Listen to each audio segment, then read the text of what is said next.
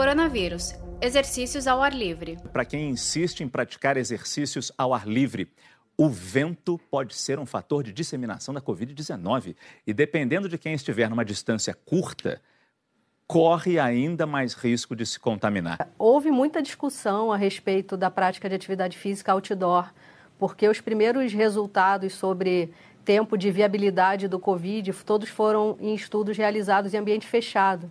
Né? E aí tinha toda essa questão de, ah, fica três, três horas ainda viável é, em aerossóis, em ambiente fechado.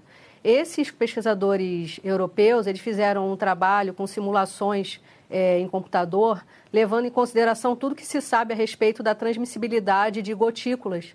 E o que eles perceberam é, nessas simulações é que pela própria forma em que a pessoa expira quando está fazendo atividade física e a movimentação, isso facilitaria a transmissibilidade. Então, enquanto em ambiente fechado a gente fala sobre aquele, aquela distância de segurança de um metro e meio, mais ou menos, isso é para a pessoa conversando tranquilamente, então sem estar tá gritando, sem estar tá expirando né, com, com força, e no ambiente fechado. Quando você está correndo e tem uma outra pessoa vindo atrás, as gotículas que você expira vão ser levadas para trás. E o que eles perceberam é que quando a pessoa está caminhando, essas gotículas poderiam atingir alguém atrás em até 5 metros de distância e correndo já numa velocidade bem mais rápida, essas gotículas poderiam atingir até 10 metros de distância. Saiba mais em g1.com.br barra coronavírus.